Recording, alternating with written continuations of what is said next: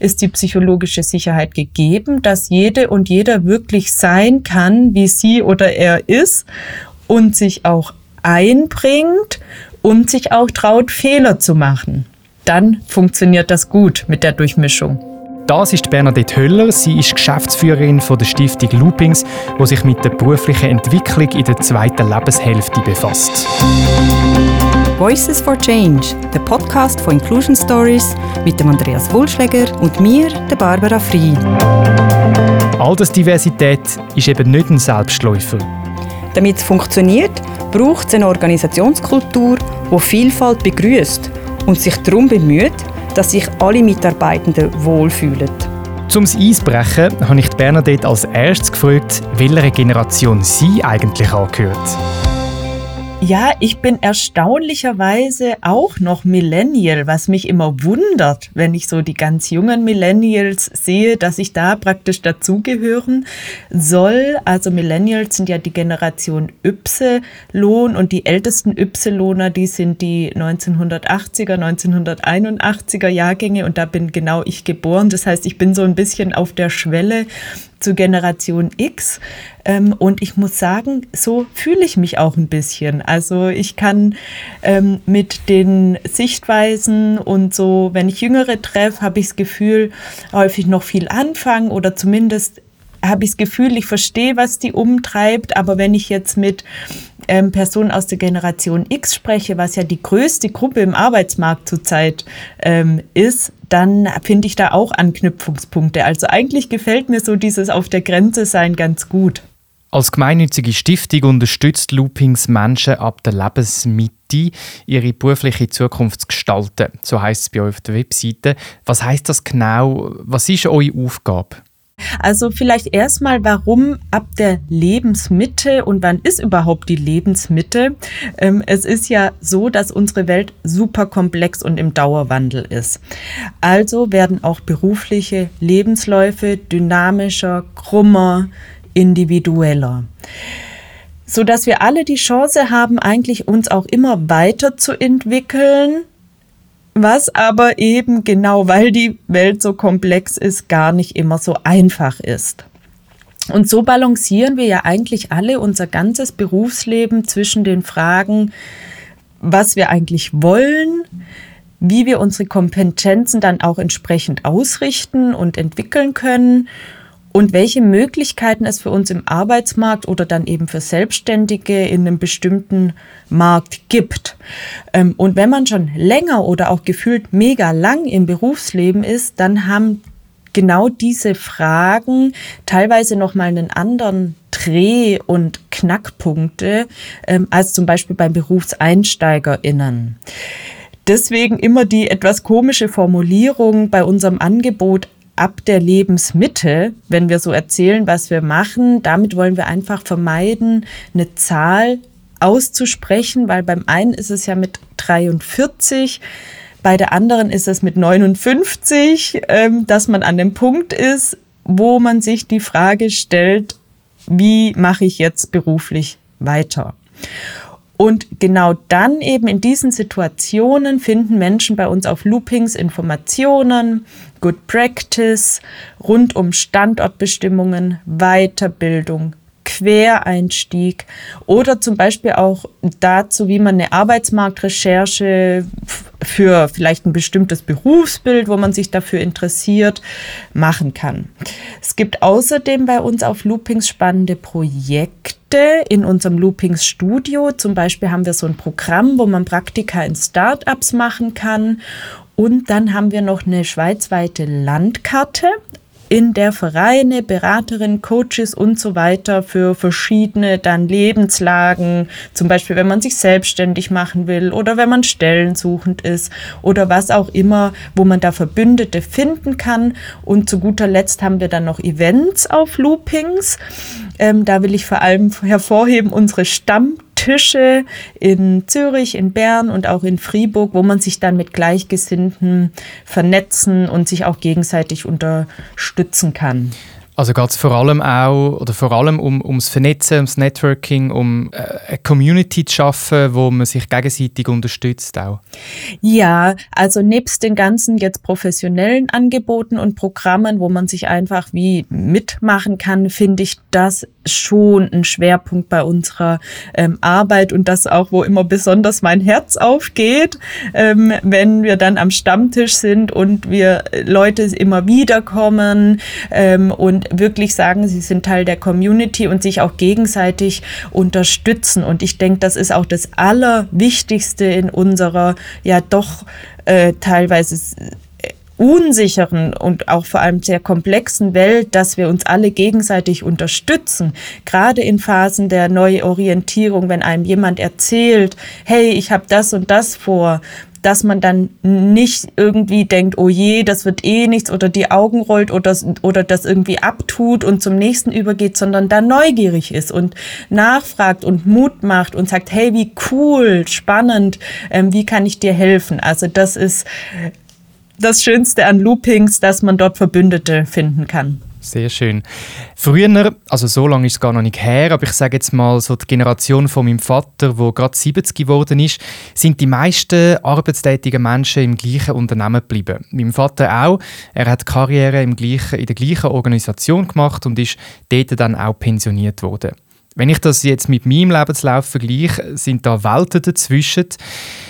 Was sind denn die Hauptgründe heute, wieso sich Menschen ab ich sage jetzt gleich mal eine Zahl, ab 45 äh, nochmal möchten neu orientieren?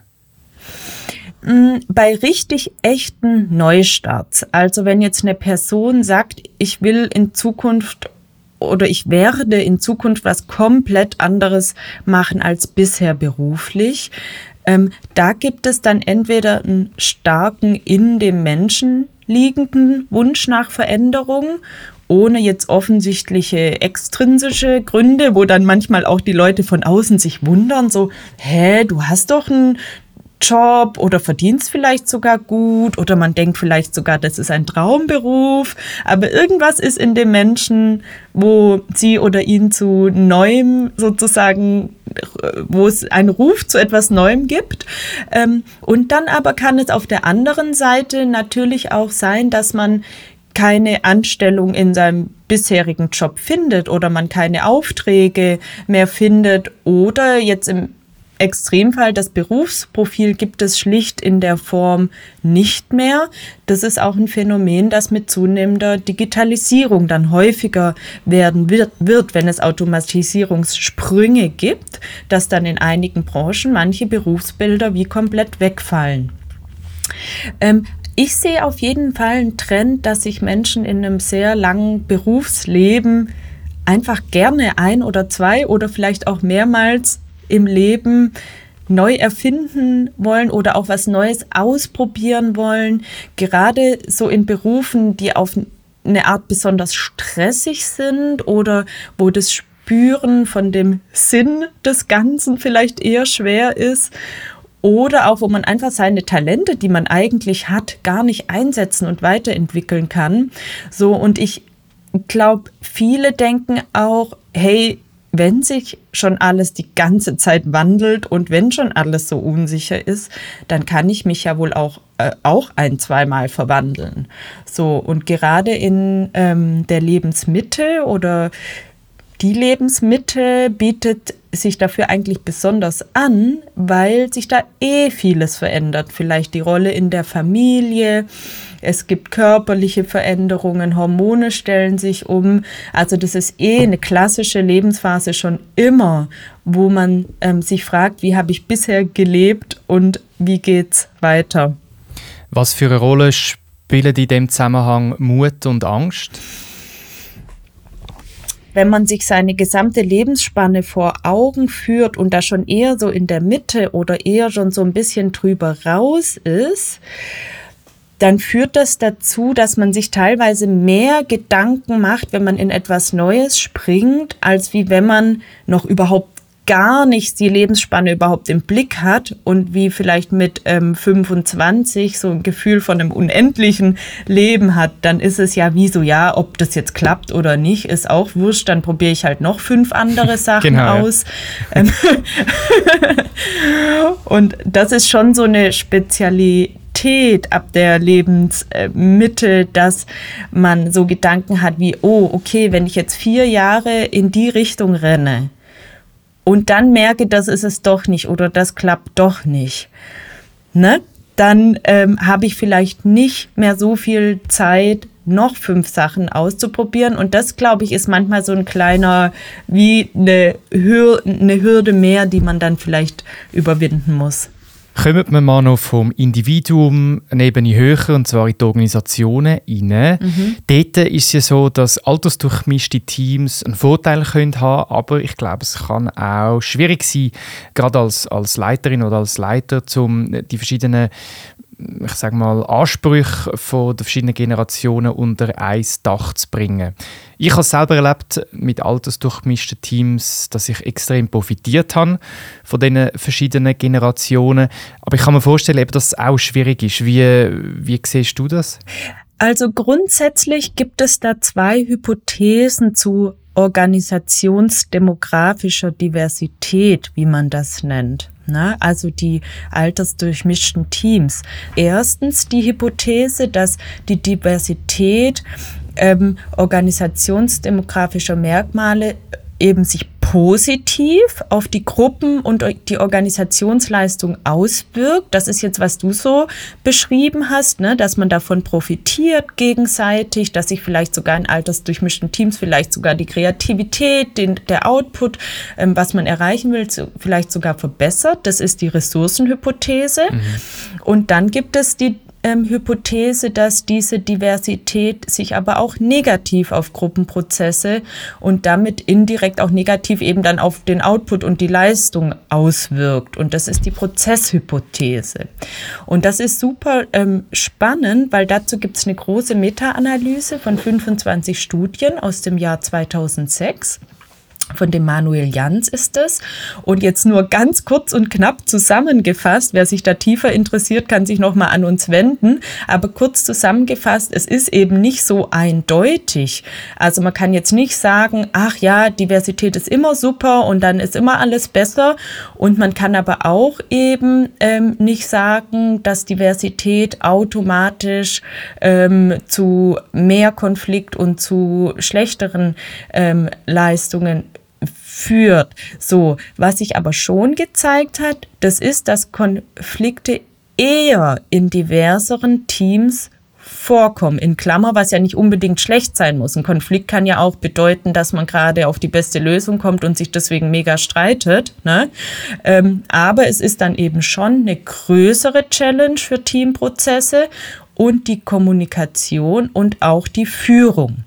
Das heißt, man kann also nicht sagen, ja, altersdurchmischte Teams sind automatisch besser, was ja oft so postuliert wird, gerade auf Podien, wenn es darum geht, ähm, äh, wie, wie toll das ist, wenn es altersdiverse Teams gibt oder dass man sogar wie das forcieren sollte, dass die Teams altersdurchmischt sind, dann wird das häufig gesagt. Ähm, man wird einfach nicht drum rumkommen, sich das Team im Einzelfall anzuschauen oder die Organisation auch im Einzelfall anzuschauen. Wie ist es bei uns? Ist bei uns die psychologische Sicherheit gegeben? Das ist nämlich die Voraussetzung, dass diverse Teams ähm, gut funktionieren. Ist die psychologische Sicherheit gegeben, dass jede und jeder wirklich sein kann, wie sie oder er ist und sich auch einbringt und sich auch traut, Fehler zu machen. Dann funktioniert das gut mit der Durchmischung. Also die psychologische Sicherheit, das äh, deutet ja auf eine spezielle ähm, Unternehmenskultur hin, also speziell im Sinn von, dass man auf das äh, besonderes Augenmerk richtet, dann aber auch auf die Führung, also wie ist meine Vorgesetzte, ähm, wie leitet sie das Team, damit eben alle Mitarbeitenden in dem Team sich können entsprechend geben, wie sie sich fühlen. Ich glaube, das ist allgemein äh, wichtig. Das ist mal schon mal ein Anhaltspunkt, aber hast du vielleicht noch Best Practice Beispiele äh, oder Tipps, wie man eben so eine Kultur kann etablieren kann, auch jetzt mit kleinen Teams, also nicht jetzt auf Unternehmensstufe, sondern vielleicht auch auf Teamebene, damit man eben das Potenzial von der Altersdiversität kann ausschöpfen kann? Grundsätzlich ist es ja so, dass wenn wir jetzt eine Organisation aus anschauen, dann gibt es ja einfach einen bestimmten Stand an Diversität gibt es ja schon mal. Ne? Ähm, also das finde ich immer so das Erste, bevor man jetzt guckt, ob man die Teams anders und neu zusammensetzt und ob man vielleicht beim Recruiting darauf achtet, dass das Team diverser wird. Also bevor man sich das anschaut, kann man ja erstmal den Status quo anschauen. Also wie sind die Teams jetzt zusammengesetzt? Und dann ähm, finde ich das Wichtigste eben zu gucken nach dem Thema ähm, erstmal der psychologischen Sicherheit, wenn wir jetzt wieder über die Teamebene sprechen.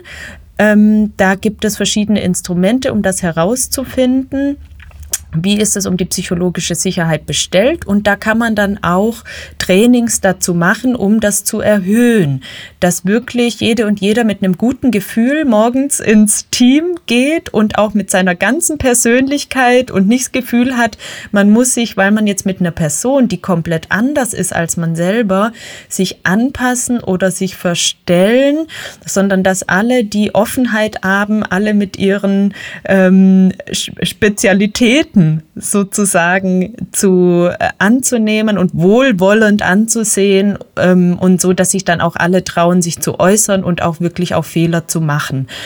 Und ansonsten würde ich noch empfehlen, dass man sich den ähm, HR-Prozess auf ähm, altersbezogene ähm, Stereotype, auf Unconscious Bias anguckt, dass man ähm, schaut, ist in unserem HR-Prozess, ist da eine Chancengleichheit für alle Personen, egal mit welchem ähm, Alter und aber auch egal mit welcher sonstigen Diversity-Dimension, also Geschlecht, ähm, sexuelle Orientierung oder auch die Herkunft. Wie sieht das aus?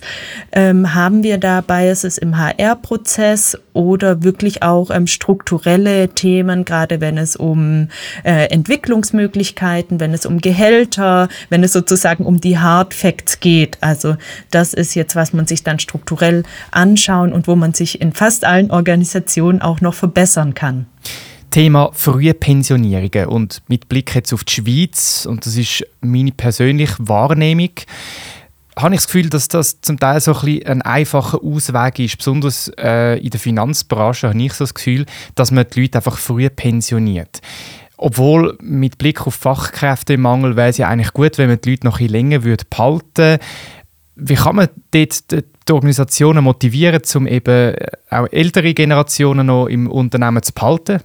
Ja, das ist eine gute Frage. Also es gibt eine Untersuchung von der Hochschule Luzern ähm, dazu, dass sich bereits über 40 Prozent das eigentlich vorstellen können potenziell länger zu arbeiten als 65, wo natürlich jetzt eigentlich so Arbeitgeberverbände und auch in Anführungsstrichen die Wirtschaft sich eigentlich sehr freuen ähm, müsste. Gerade im Angesicht des ja sich verschärfenden Fachkräftemangels ist das ein riesiges Potenzial, wenn man denn rechtzeitig mit den Leuten spricht.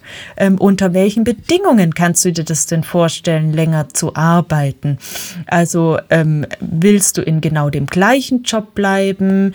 Willst du, was willst du mit deinem Pensum machen? Brauchst du mehr Verschnaufpausen? Willst du noch etwas Neues lernen, was dich interessiert, um dann länger zu arbeiten? Also das sind alles Gespräche, die man dann in den Organisationen führen sollte und zwar rechtzeitig, um entsprechende Modelle dann am besten mit den Personen, um die es geht, zusammen zu entwickeln. Grundsätzlich zum Thema Altersdiversität. Wie siehst du das in der Schweiz? Wo sind wir da, äh, wo stehen wir da vielleicht auch im Vergleich zu anderen Ländern? Ja, also es ist ja so, dass die Schweiz eine sehr hohe Lebenserwartung hat, eine der höchsten Lebenserwartungen ähm, weltweit.